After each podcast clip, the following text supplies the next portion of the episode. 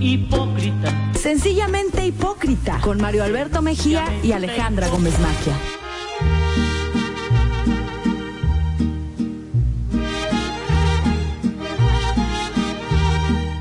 Le doy la bienvenida a Jerry Tapia, como siempre, querido Jerry.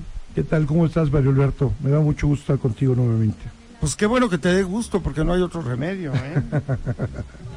Oye, y hoy nos acompaña nuestra querida amiga Olivia Salomón, que es la coordinadora en Puebla, bueno, del capítulo Puebla, de Por ella, por todas, que es el Frente Nacional de Mujeres, que forma parte de la campaña de Claudia Sheinbaum.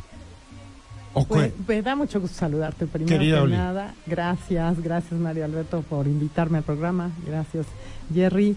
Fíjate que en realidad son, eh, es- este es un frente de mujeres de la sociedad civil que, trabajamos un documento muy interesante a nivel nacional. eh, está integrado pues por eh, hay, activistas, hay mujeres empresarias, emprendedoras, diputadas, exfuncionarias, ¿no? Es, como muy plural el grupo de mujeres y entonces construimos una agenda nacional de mujeres con temas muy importantes que tienen que ver realmente con que si va a llegar a la presidencia de la República una mujer, O sea, no están eh, en el equipo de Claudia Sheinbaum. No, no, al final de cuentas lo que hicimos fue esta agenda, esta agenda eh, de temas muy importantes y se lo entregamos a la doctora. Ah, ok. ¿No? Se, lo Se entre- sumaron, Nos digamos. sumamos y se lo entregamos a ella. Y también se lo van a entregar a Xochitl Galvez. Re- realme- realmente el Frente hoy está trabajando abiertamente en construir con la doctora Ah, ya, con ella ya, directamente. con ella directamente el, el, esta agenda de, de- de mujeres, ¿no? El que el plan de gobierno y el plan nacional de la próxima presidenta incluya estos temas tan importantes. ¿Quiénes están en ese frente? pues, querido? pues mira, ahí, ahí, eh, real- realmente hoy ya es un frente nacional este, de más de cuatro mil o cinco mil mujeres. En cada estado se están haciendo estos eventos y hay cuatro mil o cinco mil mujeres por estado. El- están están este, diputadas, es- está Tere, Tere eh, Tello, están varias varias mujeres eh, De distintos Oaxaca, de distintos partidos. partidos incluso, y entonces estamos trabajando todas por este impulso de los temas, lo más relevante es los temas que tienen que ver con esta igualdad de género, con esto, este trabajo, el, el- la violencia, ¿no? Hoy es día 25. Este, ¿Qué- hoy- qué se hoy- todos los días 25 se, se le llaman el Día Naranja, ¿no? Y es la lucha de la erradicación de la violencia contra las mujeres. Entonces, pues verás a gente que se pone un moñito naranja o publica o se, se publican este cosas a eh, los días 25 de cada mes, pues para no dejar el tema solamente en, en una fecha por año, ¿no? Ah. Sino que recordemos todo el tiempo que tenemos que seguir trabajando por la erradicación de la violencia contra Sí, la mujer. vi, vi el acto que hicieron con Claudia Sheinbaum. Eh, estuvo Olga Sánchez Cordero, forma parte de este frente también. Estuvo, es, es que hay, hay, varios, hay varios, varios frentes, no está e- ella en el Frente Nacional de Mujeres, pero participa Olga Sánchez muy cercana, ya sabes que Olga Sánchez Cordero es una mujer que durante años ha, ha luchado por la igualdad de género y, y ha trabajado mucho siendo ministra, por supuesto, y, y ella ha estado, ha estado muy cercana a la doctora eh, precisamente en que esta agenda que se construya tenga todos estos temas. Oye, Oli, ¿y qué es eh, lo que viene?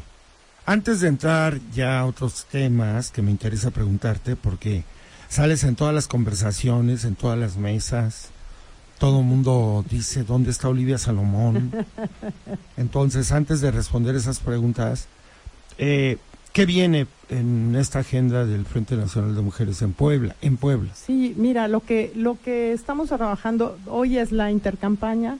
Yo he estado como como La como intercampaña que parece campaña. pues es una Fíjate, intercampaña. ya sabes que Jerry Tapia se ostenta como eh, abogado electoral, experto en temas, vaya, como bien lo dice, Sí. experto en temas electorales. Y el, el lunes, el martes pasado, salió a colación de que qué se puede hacer en una campaña, en una intercampaña.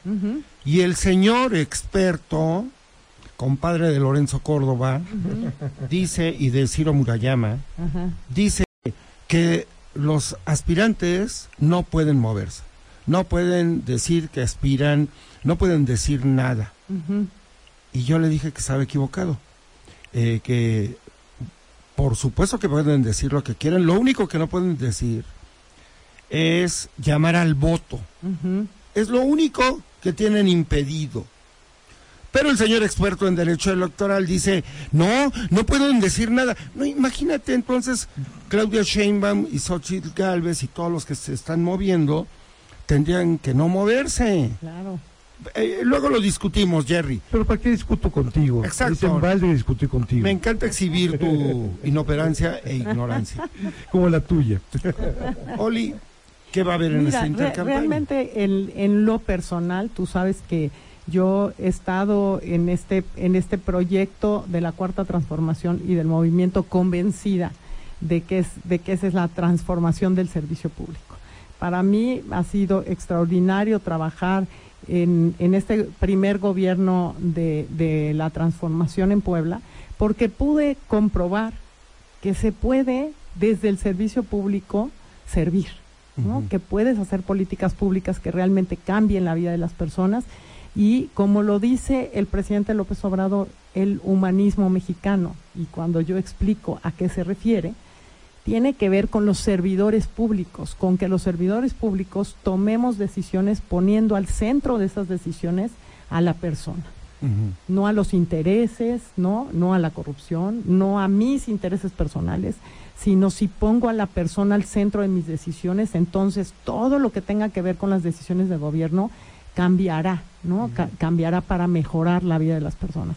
Entonces, yo estoy muy comprometida y siempre que me abren un espacio hablo de la doctora porque es una mujer extraordinaria, yo la, la admiro y la respeto y muchas veces nosotros, te hablo como ciudadana, ya no quieres escuchar nada de campañas políticas, no quieres escuchar nada de los candidatos o se te queda una imagen que no necesariamente es Claro. la imagen correcta de la, de la persona, ¿no? Porque pues están las redes sociales, está, est- están los medios de comunicación a veces que comunican de una manera y se te queda esa, esa imagen. A mí eh, tuve, tuve la, la fortuna de ir invitada este, a, a ver un documental de la doctora que hizo Luis Mandoki. Lo vi No, bueno, en el que tuvo que ver su hijo. Su hijo tuvo que ver. Claro, lo sí, vi en televisión, Sí, sí. en el canal sí. 14. Sí, su hijo tuvo que ver. Y ahí entonces tú puedes entender la vida de una mujer que hoy está aspirando a ser presidenta de la República. Está, está bien hecho el documental. está ¿eh? bien hecho. Porque refleja a la Claudia Sheinbaum común y corriente. Exacto. No la Claudia Sheinbaum política. Y, y sabes que tú eres consejera nacional. No, no, no soy ¿No? consejera nacional. Ah, porque en el Consejo Nacional que se dio para eh, ya confirmar que ella es la candidata, em, me llamó la atención algo. Claudia Sheinbaum no llevó, eh, fue la única que no llevó discurso escrito. Sí, Y entonces se puso a hablar como habla todos los días. Y se puso a improvisar de una manera que, ¿sabes qué? Le queda mucho mejor que improvise.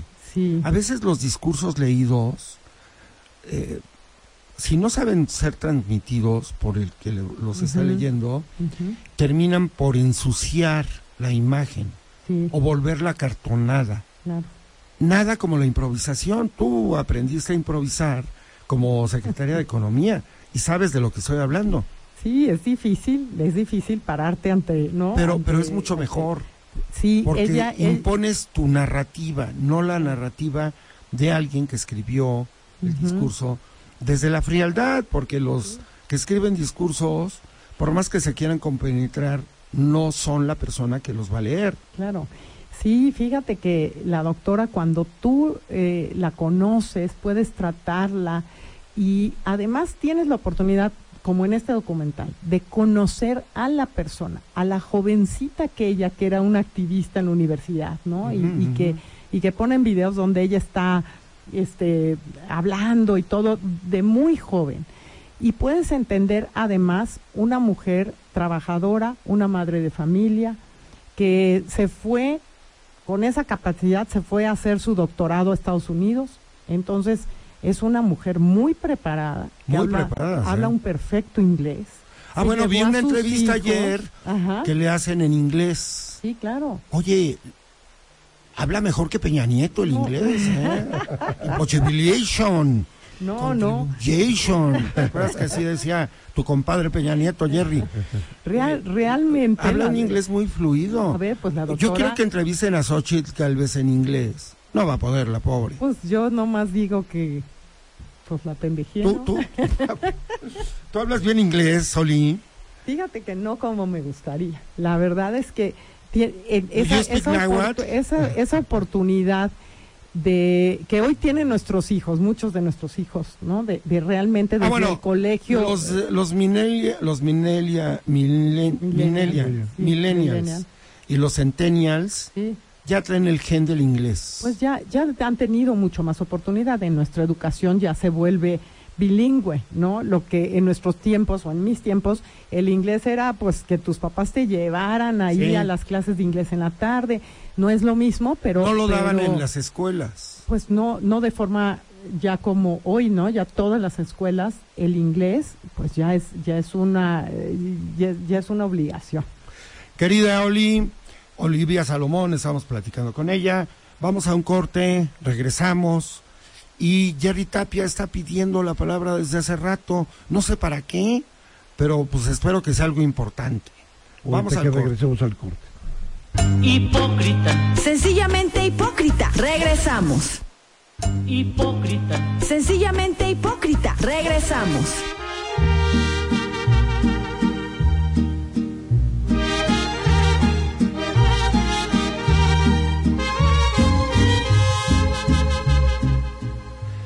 Estamos ya en el segundo bloque de Sencillamente Hipócrita. Jerry Tapia tiene la palabra para alusiones. Gracias, Mario Alberto Mejía. Oli, Olivia Salomón, a ver, yo te veo muy convencida hablando de, la- de la doctora. A ver, yo, me gustaría oír cuáles son los logros que ha, que ha obtenido eh, Claudia. Mira, tiene muchos, pero a mí que me gusta, ¿no? O, Sí. o- o que, que he visto de, de lo que ella hizo en la Ciudad de México. Pr- Primero el tema de la educación, ¿no? Lo que hablábamos hace ratito. Ella es una muchacha que estudió en una universidad pública, pero que luego pudo ir al extranjero y que hoy tiene posibilidades de ser presidenta de la República. Y creo que todas las mamás y los papás siempre queremos que nuestros hijos tengan un país con oportunidades, oportunidades Claro. de, de- de realizar los sueños que quieran. Entonces, ella es una luchadora, por ejemplo, del tema de la universidad gratuita. ¿no? Ella dice la, el- la educación, pues es una obligación que tiene el Estado de darte esta educación gratuita.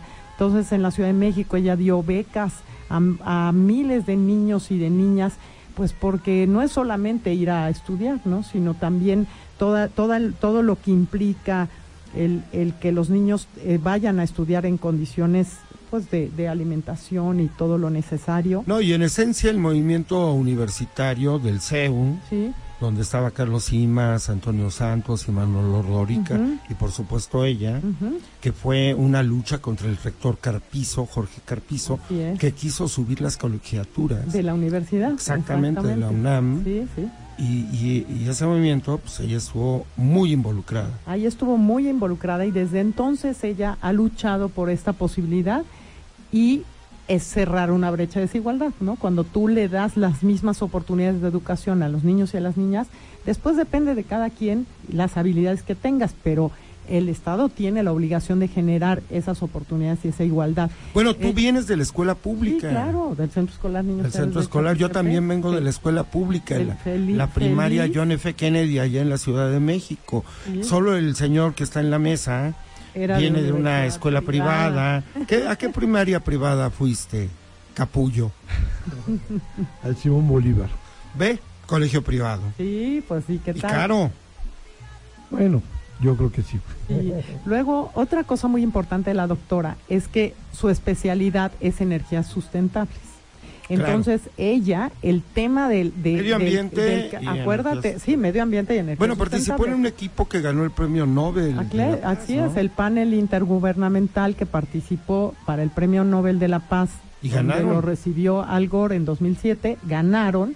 Era el que estaba coordinando los trabajos por México, era Mario Molina, ¿recuerdas a Mario Ah, Molina? que también fue Nobel. También fue Nobel. Químico. Exactamente. Entonces ella estaba, fíjate, estaba estudiando, estaba trabajando y estaba participando en este panel intergubernamental y era mamá, ¿no? De- Era de- mamá. Era mamá de dos niños, uno que había eh, que tenía de su primer marido y luego, y tu- exacto y luego tuvo una niña y entonces pues ahí te das cuenta cómo es una mujer como nosotros, ¿no? Co- Como, como cualquiera de nosotros que es constante, es disciplinada, es trabajadora. Tú, tú ve en este proceso interno que tuvo Morena, pues al parecer la gente podría pensar que, que había otros aspirantes con mayor posibilidad y ella fue constante, trabajadora, disciplinada, no se paró un solo momento hasta, hasta remontar las encuestas y estar, y estar pues llevándoselos de calle en, en, esta, en esta lucha. Y hoy eh, el tema, por ejemplo, en la Ciudad de México de movilidad. ¿no? Cuando llegamos a la Ciudad de México y ves ese, el cablebús que pudiera parecer, dices, ¿cómo un cablebús? Tú Ujú. sabes cómo le ha cambiado la vida a Claro. todas las personas de, de, de esa parte de la Ciudad de México que hoy tienen un transporte digno, rápido, Claro. ¿no? Entonces, ella está siempre en la lucha de este tipo de transportes que sean sustentables, que, que eh, ti- tiene estructura, es una científica, entonces no es de ocurrencias, Claro. ¿no? Esa mu- es una mujer que lleva un plan específico de trabajo y hoy se ve en las encuestas, ve, ve cómo está realmente arrasando en todas las encuestas que hay, lleva Es una diferencia inalcanzable. de, 20, Solo de- que de más de ocurriera 25 un puntos. escándalo brutal, así que atravesara a la 4T, Sí, podría remontar. remontar la otra, así como le dijiste tú, bueno, no vamos a, a decir como le dijiste, pero Xochitl. Yo nada más dije lo que ella dijo. Un Ella día. dijo. Ella dijo un día. Exacto. Sí, sí, sí. Pero, pero, a lo- mira, fíjate, yo así lo veo. Yo creo que esto ya está decidido, eh, pero hay que, hay que conocerla. ¿No? Que, que, que nos tomemos esa molestia de, Bueno, o ese las- tiempo de, de poder conocerla, de poder ver ese documental, de poder escuchar un poco de lo que ella habla, porque eso nos va a dar una perspectiva de que podemos tener una presidenta de la República que nos que, que, que ponga nuestro país y, y que haya este le llaman el segundo piso de la transformación, ¿no?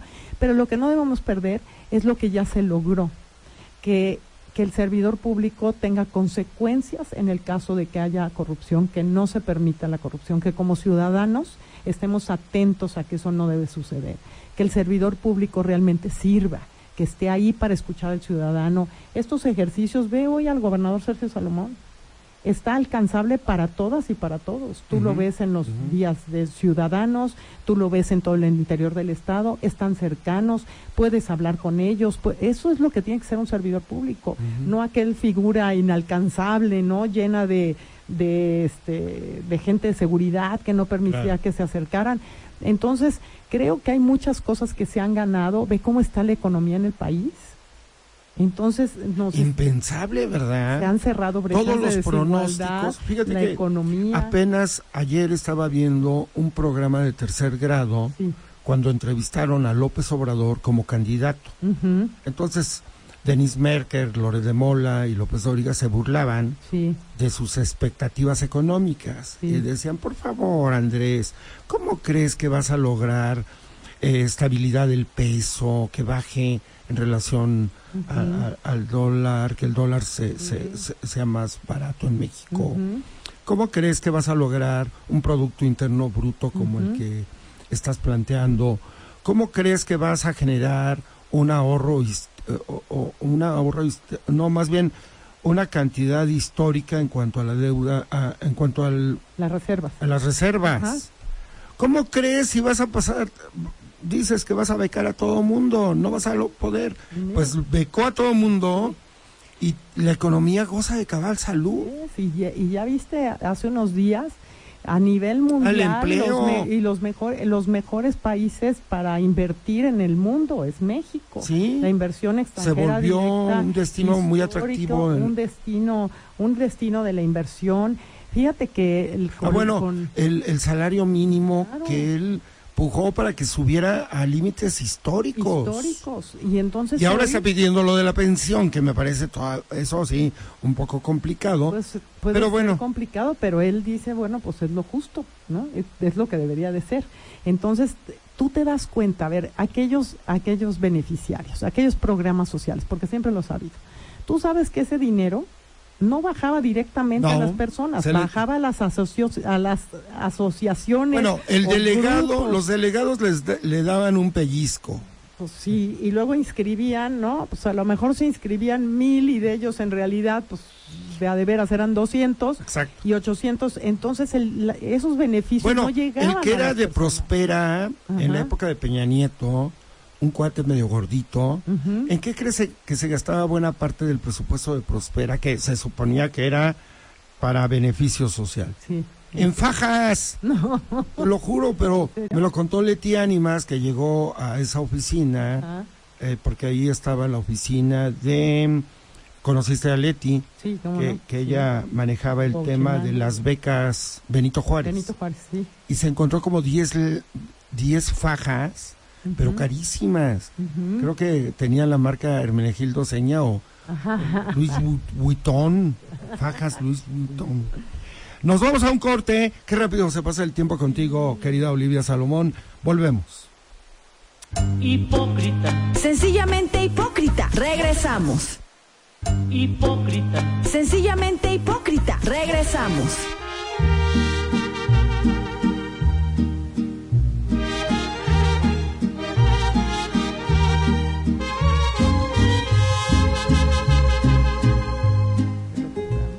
Pues ya estamos aquí en el tercer bloque. Estamos hablando con Olivia Salomón, que es la coordinadora del capítulo Puebla de el Frente Nacional de Mujeres, que es por, por ella y por nosotras. Por ahí, por- Si llega ella, llegamos todas. Ah, eh, así se, ese es el Ese lema. es el eslogan y es por ella, si por todas. llega ella, Ajá, si llega ella, Llegamos todas. o sea, Claudia Sheinbaum. Claro, por supuesto que sí. Oye, nos estabas platicando de, de, de, del- lo que ha hecho Claudia Sheinbaum. Nos quedamos en la parte esa de desarrollo sustentable, medio ambiente y todo eso. Sí, no, pues sin duda, lo que te decía hace un momento, los temas de movilidad en la Ciudad de México, ¿no? Ah, El- temas de movilidad. Inclusive, El cablebús. fíjate, inclusive por la formación de ella, muchas de las soluciones que existen de movilidad en la Ciudad de México se desarrollaron en el Politécnico Nacional, en la UNAM, con científicos y académicos mexicanos y mexicanas. Entonces, de ahí van desarrollando este pues muchas soluciones que no necesariamente tienes que importarlas, ¿no? Entonces, es, es realmente es una gran oportunidad el que puedan conocer la vida de la doctora, su formación, de dónde viene y el que y el que siendo ella presidenta pues nos sintamos orgullosos de, de tener pues pues es- esas esas esa visión de, de, de país que hace tanta falta. Ella, ella habla, por ejemplo, de una prosperidad compartida. ¿Qué, ¿A qué se refiere? no? Hoy tenemos que estar unidos los mexicanos y los mexicanos. Y prosperidad compartida es, a ti te va muy bien, pero a otras personas también, ¿no? Ujú, ¿Cómo. ¿Cómo compartimos la prosperidad? ¿Cómo, cómo vamos haciendo pues esta balanza entre, entre este desarrollo económico ligado al progreso social y vamos jalando a los emprendedores, a los microempresarios, a estas cooperativas, la economía social, ¿no? ¿Cómo vamos Bueno, haciendo esta cosa curiosa, en el gobierno del presidente López Obrador, los ricos de México no dejaron de ser ricos. No, claro que no. es parte de, de, de algo que, que mucha gente no entiende. O sea, todo el mundo calificando al presidente de que es socialista, es comunista, es el Hugo Chávez, no sé qué. Pero sin embargo, la gente que tiene dinero y que trabaja y que emprende y que invierte, sigue ganando dinero. Así es, porque hay y condiciones. los pobres dejan de ser pobres en extrema eh, pobreza, valga la redundancia, y entran a, a- tener recursos para adquirir cosas que requieren. Claro. tú- Cosa que tú- antes no pasaba. Los pobres eran muy pobres, pobres y y, los los, ricos, ricos eran muy ricos. ricos. Ahora, los ricos siguen siendo ricos, pero los pobres hay que ir cerrando Dejan esas, de esas brechas de desigualdad, ¿no? No puede haber tanta riqueza y tanta pobreza, tenemos que ir cerrando esas brechas y no es necesario que, que no haya prosperidad, por supuesto, lo que necesitamos es que haya progreso, que haya inversión pública, inversión privada. Ve, ve qué condiciones genera el propio presidente para la inversión extranjera que venga a nuestro, en nuestro país. Lo que él habló siempre era de quitar los privilegios, ¿no? cosas que ni nosotros conocíamos de esos grandes consorcios que no pagaban impuestos, que se les exentaban cuántos millones y millones que ni sabíamos que, que, que no pagaban de, de los propios impuestos, el, el mismo salario mínimo que hoy está en un poder adquisitivo que le da a toda la gente y que al final es de rama económica. los profesores ya ganan de una manera digna. Exactamente. Entonces, eh, creo, creo que hay unas bases muy claras del rumbo que tiene que seguir el país y de, y de no hacer estas diferencias y estas desigualdades tan grandes que ya existían. Aquel, este, este lema del, del presidente de por el bien de todas y todos, primero los pobres. Gran, gran lema, ¿eh? Fíjate, pero cuando Pero ya le cambiaron ustedes, porque antes era nada más por el bien de todos, primero los pobres. Bueno, de Ahora todos y todas.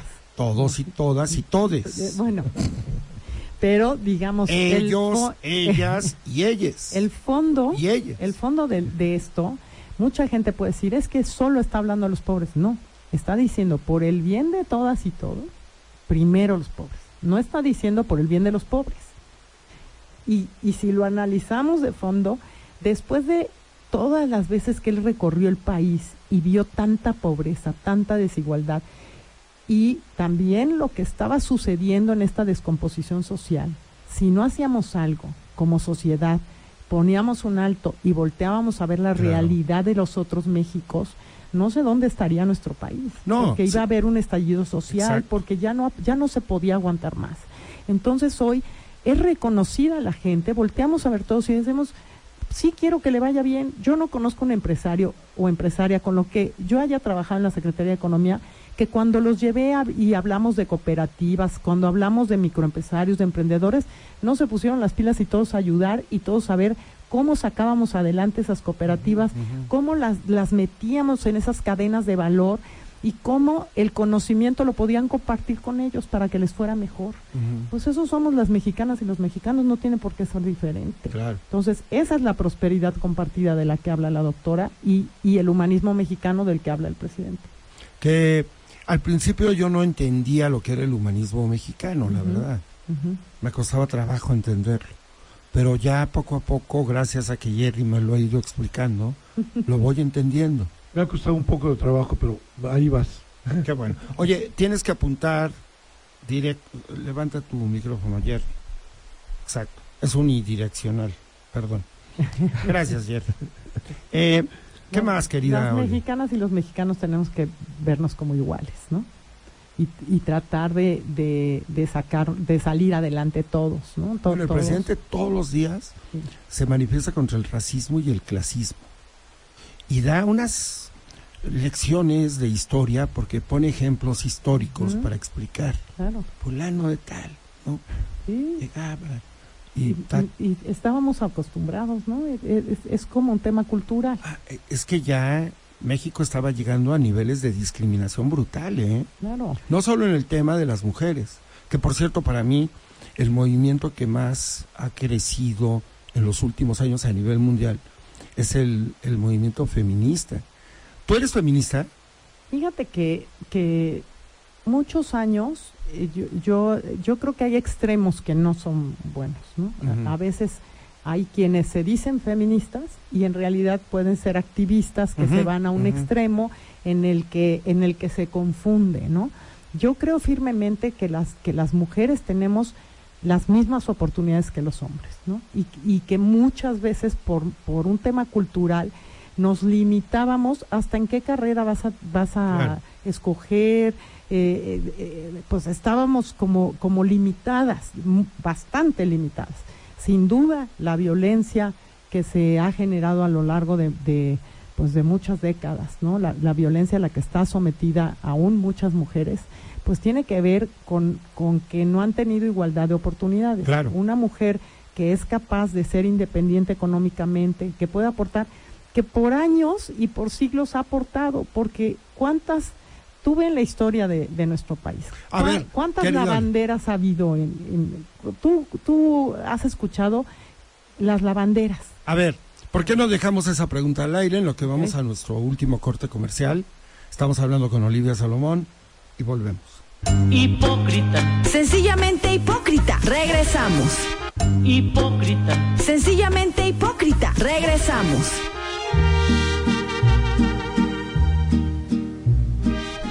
Ya estamos en la parte final de Sencillamente Hipócrita. Estamos hablando con Olivia Salomón. Querida Oli, eh, dejaste al aire una pregunta sobre las lavanderas. Sí, es que en la historia de, de nuestro país, ¿no? Yo, yo, si analizamos, las mujeres han, han participado en la economía de las familias durante siglos. Te hablaba, por ejemplo, de las lavanderas, ¿no? Las mujeres que, que pues lavaban eh, ropa ajena, siempre han participado pero no era visibil- no, no se visibiliz- visibilizaba esa participación en la economía formalmente, porque, porque en algunos casos era hasta una ofensa para el señor que se supiera que su mujer trabajaba o, participaba o cooperaba con, con dinero en el hogar. Entonces, la realidad es que la mujer ha tenido participación política, eh, financiera durante muchos años. Hoy se está visibilizando y hoy tenemos que prepararnos las mujeres, porque hay muchas oportunidades que se han logrado por estas luchas de muchas mujeres que nos han antecedido, pero hoy tenemos que estar capacitadas. Hace rato platicábamos de, de la Agenda 2030, que muchas de las empresas multinacionales eh, tienen que contratar y tener paridad de género, 50% hombres y 50% mujeres, pero resulta que no tenemos suficientes ingenieras mujeres, porque todavía a la niña que quiere estudiar matemáticas o ingeniería, tal vez en su casa le dicen, pero eso es para niños, Claro. ¿tú cómo vas a estudiar ingeniería o matemáticas? Ya no se dan esas conversaciones. Claro que se dan todavía. Todavía, ¿eh? Por supuesto que sí. Entonces, ahí hay que ir revirtiendo y trabajando y que como niñas, mujeres o mamás o papás de mujeres o de niñas, las impulsemos a ir en esas oportunidades, porque ahí hay oportunidad, porque hay pocas mujeres Claro. estudiando esas carreras. Entonces, creo que, que, que en ese sentido es tan importante como en la política. Comentábamos también hace un momento. Hoy los partidos políticos tienen que postular hombres y mujeres y a lo mejor no hay mujeres participando en la vida política eh, que puedan aspirar a estos puestos. Entonces, ya está la lucha, ya hay muchas condiciones. Las mujeres tenemos que seguirnos preparando para, para tener y alcanzar estas oportunidades. Querida Oli, ya en los minutos finales de esta conversación, que espero que se siga repitiendo a lo largo de este año, eh, platícanos sobre otro de los de las propuestas de, de Claudia Sheinbaum. ¿Viene pronto, por cierto, a Puebla? Pues ahorita es el tiempo de intercampaña. Entonces, ahorita no está, no, no- están haciendo estas, estas giras. La campaña empieza no pueden hacer a reuniones del primero de marzo, ¿no? Pero sí puede aparecer, sí aparece en programas, Está, está, exactamente, está haciendo podcast, ¿no? La, la estamos pudiendo conocer y con temas importantes que ella está platicando ahí en, en, sus redes sociales. Entonces, creo, creo que es un buen momento para que la gente asimile toda la información que hemos tenido a lo largo, a lo largo de estas precampañas y de las campañas internas y a partir del primero de marzo ya vendrá pues la campaña la campaña en sí creo que se está poniendo eh, a mí realmente no me gusta el tema de las campañas negras no porque empieza a enrarecer pero, empieza- pero, pero va a ser el oro y el moro ¿no? de estas en- em- campañas. empieza en ese momento, pues, a, a- ¿no? Fíjate, a estaba viendo una, una, una, una mesa redonda que hacen en Latinus, Sí. donde aparece Lorenzo Córdoba, por cierto. Y él dijo, creo que estas van a ser las campañas más sucias de la historia de México. Y lo dice alguien que fue presidente del Instituto Nacional.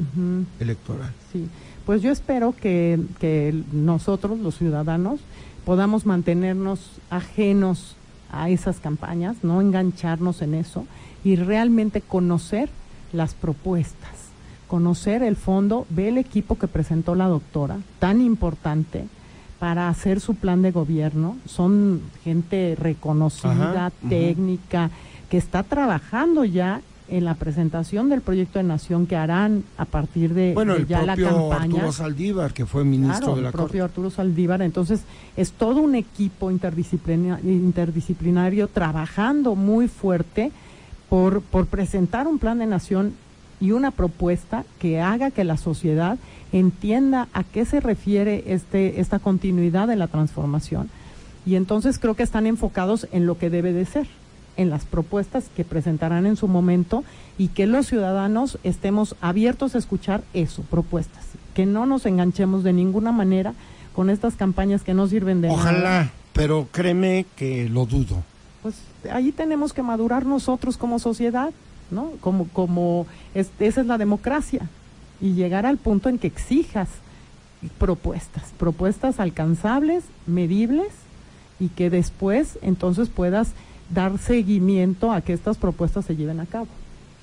¿Has tenido contacto con la doctora Sheinbaum últimamente? Pues es que eh, participamos, eh, yo realmente me siento parte de su, de su equipo, ¿no? De, de su, de su equipo de trabajo. En, en un primer momento fui su vocera en, en el estado de Puebla y yo seguiré pues platicando sobre ella, este, ¿no? En, en lo que, en lo que yo pueda eh, compartirle a las personas mi punto de vista sobre una mujer que sí, que sí este, tiene todas las condiciones. Oye, ¿sí sabes que fuiste la revelación política de la temporada? Sí lo Eso- sabes, Eso ¿no? dicen mis amigos. No, en serio, en todas las mesas la gente habla muy bien de ti. No, gracias. La verdad fue y, una y se gran, gran preguntan, experiencia. ¿dónde está Olivia Salomón? Y yo digo, bueno, por lo que yo sé, está metida en su trabajo, que eh, como pues- empresaria, pero la gente te extraña, ¿eh? Sí, Fíjate yo- que no, no creas que de un solo partido, Ajá. de varios partidos dicen, no, es que Olivia, qué bárbara, la revelación. Ha sido una gran experiencia para mí haber sido secretaria de Economía, la oportunidad que tuve de conocer el Estado, de, de lograr, a pesar de la pandemia, resultados positivos y, y proyectos tangibles. Hoy, por cierto, me invitaron y fui feliz, me invitó la Comisión de Desarrollo Económico del Congreso del Estado y el presidente este, el- de la Cámara. Al, a- hoy se aprobó la nueva ley de desarrollo económico sustentable. Ah, ya la aprobaron. Ya la aprobaron eh, hace ratito, a, a las doce y media fue la tuviste que ver con eso. Pues la trabajamos más de dos años y, y fíjate que fue increíblemente bonito porque los temas no tienen que ser unilaterales. O sea, el Congreso propone una ley que nadie revisó. ¿no? Aquí, sal, aquí es una ley que se hizo con los empresarios, con los emprendedores, con los productores, los diputados, participaron la academia y entonces se pudo lograr una nueva ley de desarrollo económico que ve por todas y por todos, ¿no? Que no es solamente para las grandes empresas, pero pero es pero pero fue muy bonito el trabajo que se hizo en equipo de todos participando y entonces hoy se aprobó, la verdad, felicidades también al gobernador Sergio Salomón que, que siempre estuvo impulsando que, que se pudiera aprobar, aprobar esta ley por parte de, de, de las diputados y diputados. Trabajaron incansablemente y ya hoy se aprobó la ley. Oye, pues excelente, querida Oli. Qué gusto, te reitero, tenerte aquí. Es un verdadero lujo para nosotros y te veo muy bien. Sí, fíjate que este Olivia Salomón se está cuidando. No, te, veo muy bien. rejuvenecida. Me- me- me hice, Siempre te has este, visto bien, pero no, no, ahora te veo ¿Cambiaste look? Me hice el ¿O te cambiaste de peinado? estuve con nutrióloga y entonces... ¿Te brillan los pues, me- ojos? Me, he, he bajado bastantes kilitos. ¿A poco? Sí, claro, con nutrióloga. de- en serio, en serio, que a veces uno deja esas cosas para después y, y, y haces intentos. Vayan con nutriólogo o con nutrióloga. Aquí en Puebla hay Jerry muchas. está yendo, se nota, ¿verdad?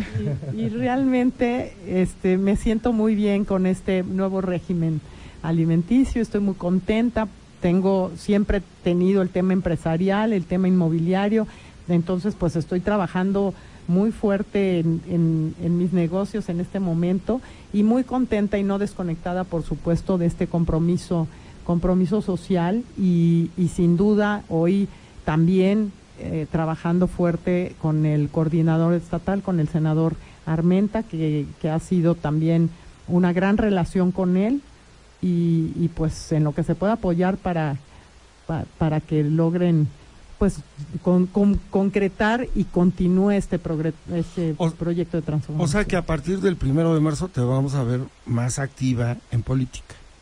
Pues no he estado, no he dejado de estar No, activa en pero más, política. poquito Pues, más. lo- mira, lo que, lo que me, lo que me requieran y lo que me inviten para lograr que siga la transformación en Puebla, ahí voy a estar. ¿Quién Ahí iba a decir que Olivia Salomón iba a ser López Obradorista en 2004, Sí, 2003? es que fíjate que de verdad yo invito, yo invito a mis amigas y amigos que no participan en la política, que si algún día tienen la oportunidad, lo hagan. Te cambia completamente el punto de vista, porque, porque además tú llevas también tu forma de trabajar al, al servicio público. Claro. Y hoy estoy convencida porque fueron, vi congruencia en, en lo que es un proyecto de transformación y lo que realmente se vive. Ah, pues qué maravilla. Sabes cuánto te quiero y te admiro, querida Olivia. Gracias. Y tú nos avisas qué día puedes regresar. Por, supuesto, favor, muchísimas vuelve gracias. pronto. Gracias por recibirme, gracias Jerry. Jerry, ¿ibas a dar el número telefónico? Así es, de Rafa Cañedo, en la campaña que trae, te escuchamos, te ayudamos. El teléfono de Rafa Cañedo para que les manden sus sugerencias y quejas es el 22 22 39 58 68. Muy bien. Pero espérame, no quiero dejar, no quiero dejar que se vaya Olivia sin decirle lo siguiente. Bien hablas, de verdad, ya me has convencido. Yo no era de la 4T, pero creo que con la explicación que has dado, ojalá que la doctora tuviera 32 coordinadoras como tú. Qué hipócrita eres, Jerry Calvi. Sa- sa- te salimos del programa y empieza, no, es que el presidente, es que Bartlett. Pero también ve, una gente como Olivia cambia las ideas. Qué bueno que te cambiaron, ¿eh? Eh, espero que Porque ti seguías en el periodo neandertal. Bienvenido a la zona de los sapiens. Saludos, Mario Alberto. No, y eh, yo quería hablar, pero ya no nos va a dar tiempo, pero hablaremos en el próximo programa. La li- ya salieron las listas de pluris y hay cada personaje grotesco, empezando por Alito Moreno, eh, Marco Cortés, eh, Manlio Fabio Beltrones. Yo pensé que se, se había muerto. Regresa del más allá. Eh, bueno, ya hablaremos el próximo martes, ¿te parece? Me parece bastante bien. Dante Delgado va a ser pluri también. Seguramente. Seguro, ¿verdad? O sea, Seguro. los dirigentes de los partidos solamente quieren su bienestar y el de su familia. No es como López Obrador que dice, primero los pobres. Nos vemos el próximo martes. Gracias. Hipócrita. Sencillamente hipócrita. Con Mario Alberto Mejía y Alejandra Gómez Maquia.